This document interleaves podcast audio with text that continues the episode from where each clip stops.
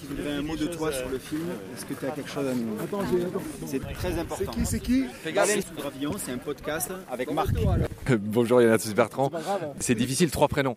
Excellent film, j'ai vu que les cinq dernières minutes. T'as ont- vu que ça en a une minute Oui, parce que. Alors, Tu- Et je- t'oses m'interroger alors que t'as vu que 5 minutes Euh, oui, c'est nul Ah, C'est la ici. conclusion, c'est quand même important. Et je t'expliquerai pourquoi après. Attends, le mec, il. C'est un professionnel de l'amateurisme. Après ton film, je n'ai vu. Alors, tu sais, normalement, ce que je fais, je dis au revoir, monsieur, on se reverra quand vous avez vu le film. Il t'expliquera pourquoi. Il t'expliquera pourquoi. Je- D'accord, mais. Yann Arthus, ce film qui sortira en 2023, début 2023 sur France 2, qui va s'intituler tout simplement Vivant, quoi de plus simple? Bah, Peut-être ton premier mot que tu pourrais dire, c'est pourquoi ce titre? Enfin, comment ce titre bah, Juste sublime et court et, et- et juste percutant? Je me posais la question, c'était un bon titre de toute façon, tu vois. Il n'y a peut-être pas assez d'amour dans ce titre. Euh, Voilà, pour l'instant, il s'appelle Vivant, il peut peut-être changer euh, si on le décide, mais euh, je ne sais pas si ça parle assez euh, de ce que je veux dire dans ce film. Alors peut-être qu'il faudra rajouter en dessous le- un catalogue amoureux de la biodiversité en France, ou peut-être, je ne sais pas.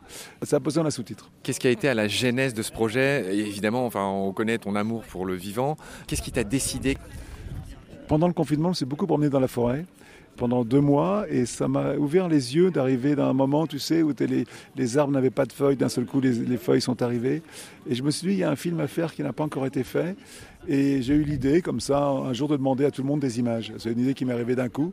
Moi, j'aime bien le travail collectif. Euh, C'est drôle parce que Disney m'avait montré, euh, m'avait demandé, euh, Disney, Disney Nature, qui était basé en France, avait demandé de faire un film sur la biodiversité en France. Je leur ai dit, mais c'est pas possible.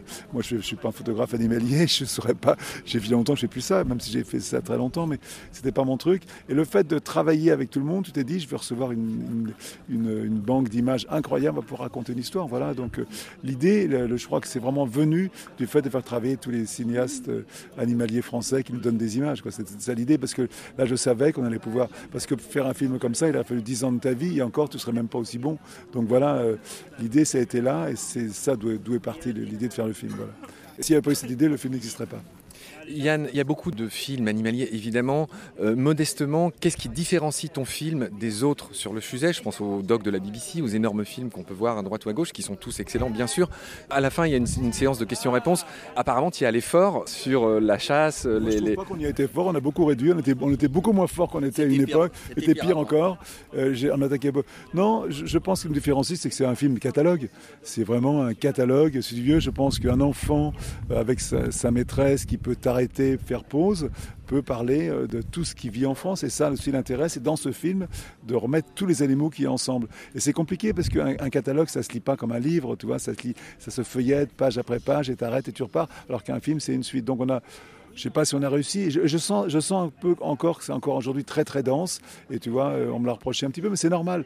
Maintenant, c'est l'âme du film, la dimension artistique du film, c'est ça. C'est de dire on fait un catalogue et on l'assume. Et je crois qu'il faut, faut l'assumer comme ça, voilà. Il y a autre chose que tu assumes et que tu proposes, c'est tout simplement que ce film puisse être diffusé gratuitement euh, dans les écoles, dans d'autres endroits peut-être. Parle-nous un peu de ce choix. Depuis que j'ai fait Home et qu'on a, avec Luc Besson, inventé un système où le film est sorti le même jour à la télévision, au cinéma et sur Internet, et que ce film a été vu par 600 millions de personnes, moi je, suis habité par la mission, j'ai 76 ans, j'ai jamais tant travaillé de ma vie, donne du sens à ma vie. Et qu'est-ce que la chance que j'ai aujourd'hui de faire des films comme ça, des films qui donnent de la connaissance, qui font... Et, je suis aussi quelqu'un extrêmement sensible à la souffrance animale et à la vie autour de moi. Et aujourd'hui, euh, c'est une question qu'on se pose pas tous au quotidien. Et j'aimerais que ce film, et tout le monde ait envie d'être végétarien pour vu ce film, tout le monde ait envie de, tu vois, de regarder la nature d'une façon différente. C'est toujours un vieux pieux, c'est qu'un film. c'est- Mais euh, je pense que ce film peut amener, euh, surtout sur France 2, vu par 2 ou 3 millions de personnes, peut amener véritablement, je dirais, euh, tout simplement un, un amour de, de la vie autour de nous, toi, pour le faire bref. Voilà. Tu apportes ton film à Montier, c'est les 25 ans de Montier. Peut-être un mot sur Montier. Euh, Est-ce que pour toi c'est un festival, euh, comment dire, un peu particulier? Tu sais, c'est un festival euh, avec des gens normaux ici, des gens que tu rencontres, tout le monde te dit bonjour, c'est pas un truc dans une galerie, tu vois, et, c'est un milieu, moi j'étais comme photographe animalier un petit peu, un petit moment de ma vie, et donc c'est un peu ma famille ici, et puis il y a un côté un peu association, un peu amateur, avec beaucoup, beaucoup de bénévoles que j'adore. C'est euh, le genre de festival que j'adore, il fait toujours mauvais, il pleut toujours quand on vient ici, on est toujours très heureux d'être là, et voilà, et je connais beaucoup de gens ici, et quand je me promène dans les allées, Euh, gens viennent me voir, me, me, disent des mots gentils, donc je suis très content d'être là en plus. Ça me fait plaisir à mon ego. On va faire une belle transition entre toi et Marc Giraud, qui est un des parrains de ce festival, qui est le parrain médiatique, si j'ai bien compris, cher Marc. Peut-être tu pourrais faire la transition. Il a bossé sur ton film, Marc. Il l'a dit lui-même euh, qu'il a apporté les épices dans une préparation qui était déjà euh, bah, bien élaborée. Comment tu présenterais Marc et pourquoi tu as fait appel à lui? Je pense qu'entre Rémi et Marc, on a trouvé deux personnes euh, qui ont fait le film d'une façon différente. On avait besoin des deux. C'est Vincent Munier qui m'a recommandé Marc et on n'est pas déçu. Voilà, tiens, je t'embrasse. Voilà. Parce en direct. Voilà. Parce qu'on on a, on a, et je t'embrasse aussi Rémi qui se donnait aussi beaucoup quand même. Voilà. Parce que si tu veux, euh, c'était un film qui était impossible à faire tout seul. Quoi, voilà. et, et en même temps, c'est ça la force du cinéma par rapport à la photo. Tu travailles avec une équipe. Tu as un monteur, tu as, des gens qui étalonnent, tu as des gens qui font la musique. Tout ça, ça fait une famille formidable. Et, on se, et je pense que tous, ensemble, puis c'est aussi une chose très importante, c'est qu'on est tous animés par le même envie de protection, de, d'envie de, de, faire, de protéger plus la vie autour de nous. Donc ça, ça nous tient et ça nous permet de... Voilà, de, c'est des convictions très fortes qu'on qu porte très profondément autour de nous. Et ça te nourrit toi-même aussi un peu plus dans ta spiritualité euh, évidente qu'il faut aujourd'hui prendre conscience. Et je pense qu'on n'a pas assez appris, on pas assez. Parce que en fin de compte, on vit dans la banalité du mal. On prend nos bagnoles tous les jours, on mange de la viande. De sortir de cette chose-là vers une nouvelle euh, façon euh, de voir euh, les animaux autour de nous. Et euh, peut-être un espèce de tu sais, euh, en fin de compte, c'est l'amour de la vie, tout ça. L'amour de l'amour des gens, l'amour des animaux, l'amour des arbres, tout ça, c'est la même chose. Et est-ce qu'on aime assez ce qui est autour de nous pour euh, faire subir à la nature autour de nous Ce qu'on fait, c'est ça. Euh... Ah, tu m'as répondu, je suis parti, j'y vais, j'appuie sur le bouton et j'y vais. Le podcast dans lequel tu t'exprimes, Marc le sait bien, il est, il est, passé de très nombreuses fois chez nous, s'appelle Baleine sous gravillon.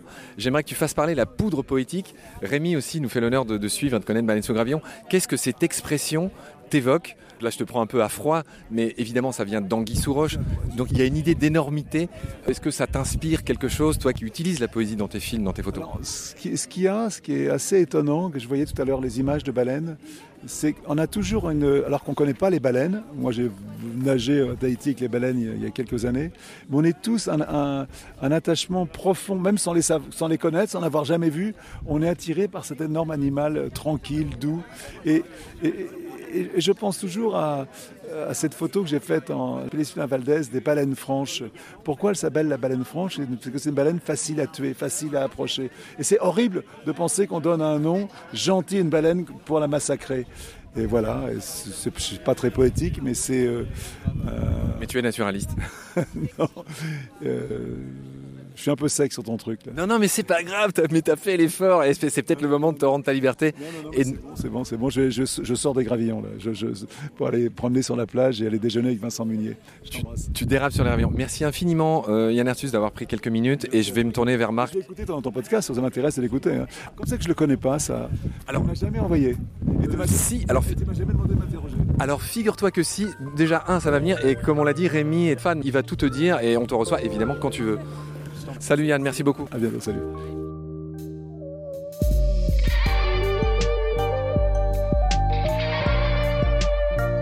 C'est la fin de cet épisode. Merci de l'avoir suivi. Pour continuer, nous avons besoin de votre soutien. Et vous pouvez nous aider simplement, en quelques clics et gratuitement. Il suffit par exemple d'utiliser le moteur de recherche solidaire Lilo ainsi, chacune de vos recherches sur Internet générera des gouttes qui seront reversées au projet de votre choix, comme Baleine sous gravillon par exemple. Vous pouvez par ailleurs vous abonner à nos podcasts comme d'habitude, partager les liens, devenir adhérent de l'association BSG ou encore faire un don sur Helloasso ou sur Tipeee. Grand merci par avance. Je remercie tous mes équipiers pour leur aide précieuse je vous retrouve bientôt pour de nouveaux épisodes. Et d'ici là, prenez soin de vous et de ce qu'il y a autour de vous. Merci. À bientôt.